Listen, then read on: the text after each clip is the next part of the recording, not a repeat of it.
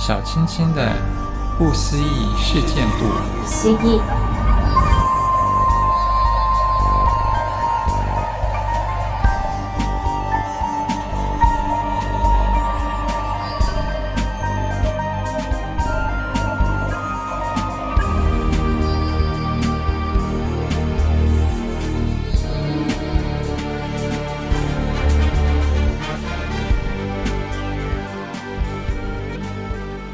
大家好，我是小青青，欢迎大家一起来探索不可思议的外星人古文明。今天要跟大家来探讨的这个主题呢，就是一个很神秘的东西，呃，它是在圣经里面有出现的约柜。约柜呢，另外一种说法叫做法柜哈。以前有一个很经典的这个探险电影叫做《法柜奇兵》。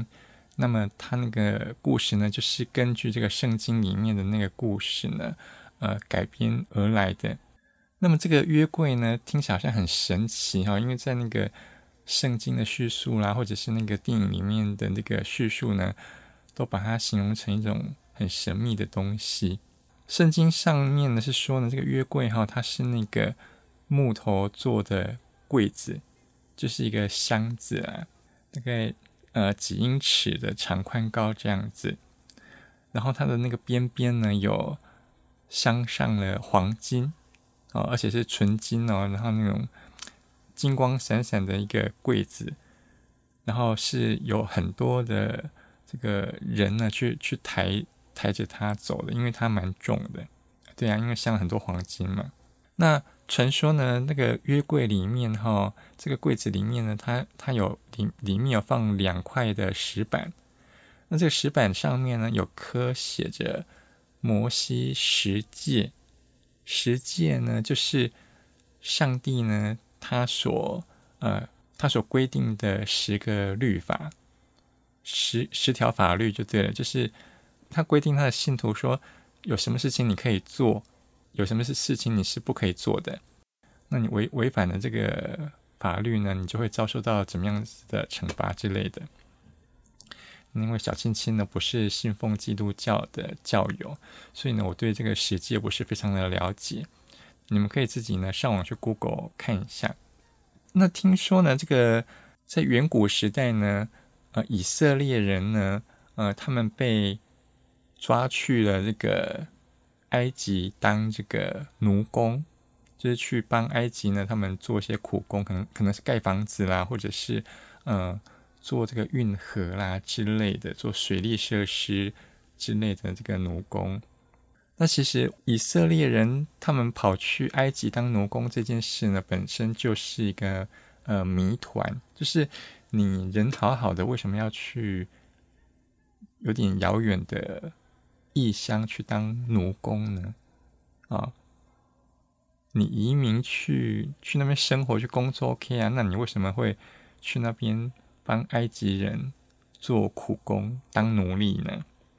我想这是是一个另外一个个故事了哈，因为当时的埃及可能呃国力很强大啊，他们有办法去这个威胁邻邻国比较弱小的国家的人去那边。帮他们呃做苦工，可是这不对啊，因为埃及是在非洲诶，他如果要找奴隶来工作，这非洲应该有很多其他比较困苦的这个人类可以让他们使用吧？因为因为以色列不是在非洲啊，以色列是在中东地区嘛，啊，它靠近那个地中海。为什么你要抓奴工？不不不在？为什么你要抓奴工？你不在非洲大陆自，呃，你不在非洲大陆去抓奴工，你要特地跑去以色列呢？这个是有点奇怪的事情。但是我们今天讲的不是这个，我们今天讲的是约柜这个东西。好，就说呢，这个以色列人在埃及当奴工，但是他们呢？呃，不想要再当奴工了。有一天可能突然觉醒了，就说：“哎呀，我们为什么要来这边当奴隶呢？”所以呢，就有这个有一个很厉害的人叫做摩西，有没有？摩西就想要带着他的同胞，带着以色列人呢，呃，离开埃及，出埃及，然后回到他们的故乡以色列。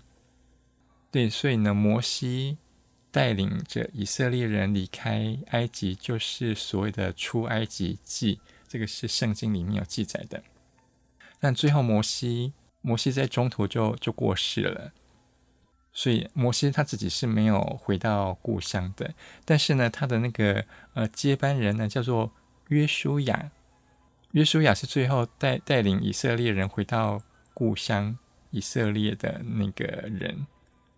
那么呢，在呃，他们这这批以色列的奴工呢，他们要回去家乡的时候呢，据说上帝就给他们这个约柜，说这个约柜呢是一个很棒的武器呀，就是它有一个特殊的能量，是上上帝呢赐予的能量，这样子，让他们呢在呃。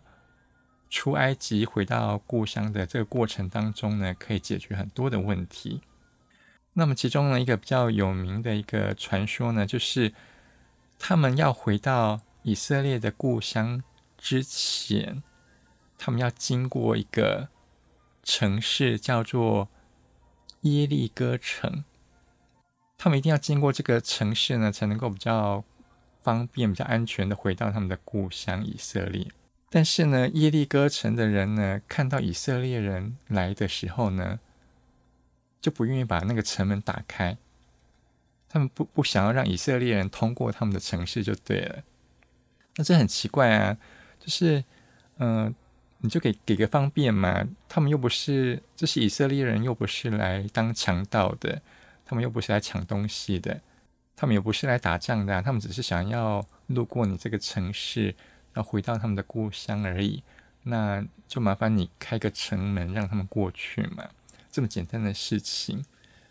但是呢，很奇怪，这个耶利哥城里面的人呢，不知道是怎么是怎么想的。他们可能可能因为那个地方常年处在那个战乱的状况啊，哈，就是常常有那些蛮族的人来来这个侵扰他们，来抢东西这样，所以。他们就很害怕这些陌生人，因为他们不认识这些以色列人，所以呢，这个耶利哥城的人呢，死都不愿意打开那个城门。那怎么办呢？所以，呃，约书亚呢，他就把这个约柜拿出来使用。传说中呢，他们是有这个有这个约书亚呢，就找了一些祭司呢来念一些咒语啊。做一些法术啊，然后把这个约柜呢抬出来，把这个耶利哥城的那个城墙给打打破了，打碎了，这样子，所以呢，啊，他们可以，他们就可以通过这个城市回到他们的故乡。那么呢，听说啊，他们抬出约柜，做了这一连串的仪式之后呢，突然呢，啊，就开始地动山摇，就是开始。地震，对，那个那个地方呢，其实是会有地震的，没有错。可是呢，很奇怪，就是他们抬出约柜做法法术之后呢，就开始发生了大地震。那这个地震呢，就把这个耶利哥城的这个城墙给震碎了，震震坏了。所以呢，这个约书亚呢，就带着他的以色列的同胞呢，通过了耶利哥城，很顺利的回到了。他们的家乡以色列，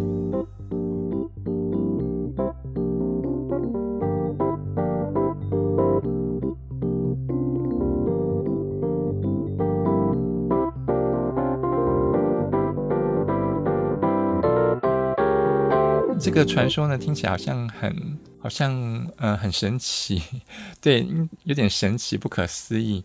那事后呢，这个科学家呢去找那那座被摧毁的一个耶利哥城，发现呢这个耶利哥城是确实存在的，但是现在去看呢，已经剩下一些那个嗯残骸，就是一些砖头啦，可能有一些石头的墙壁呢，一些城墙的片片段段的还还存留在那边。那听说他现在是那个私人的牧场。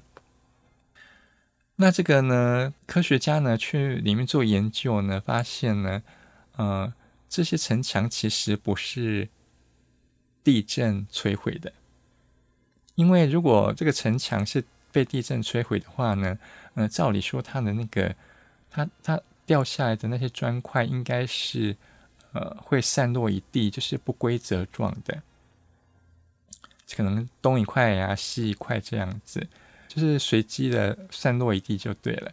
但是呢，科学家发现这些城墙它散落的方向呢是有固定的方向的，就是这些城墙它倒塌的时候，全部都是朝向同一个方向。那这这就很奇怪，因因为这个跟地震震毁的城墙是不太一样的。这个看起来比较像是有某一种很有力量的武器，从其中一个方位发出那个能量。嘣，然后把那个城墙给打碎的。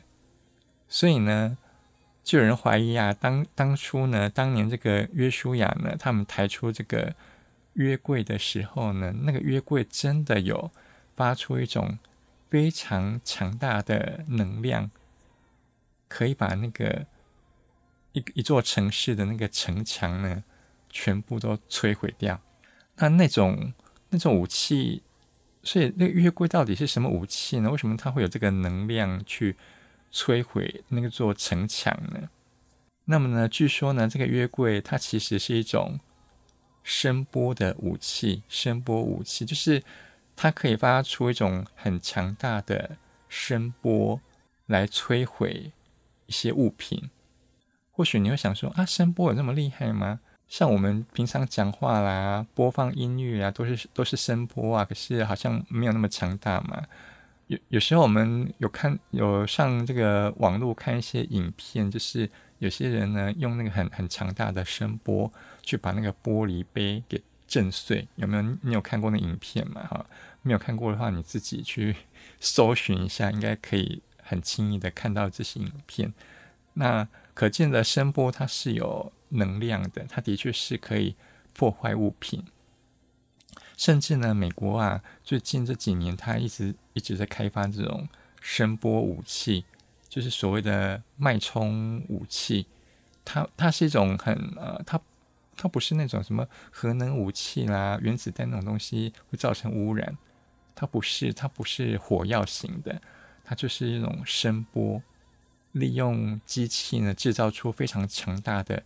声波呢，就可以把呃天上飞的这个飞机给打下来，或者是把这个地下碉堡给震碎这样子。那这个这种声波武器呢，美国军方已经开发出来了，只是说呢，呃，他们最近可能没有战争可以实际的去运用。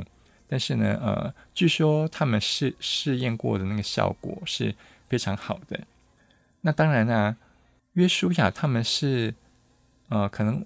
三千五千年前的人物，就是几千年前人类怎么会有这种科技呢？这么厉害的武器，我们到现在呢，全世界科技最先进的国家美国，才正在研发这种声波武器而已。为什么几千年前远古时代的人类就已经有这种武器了呢？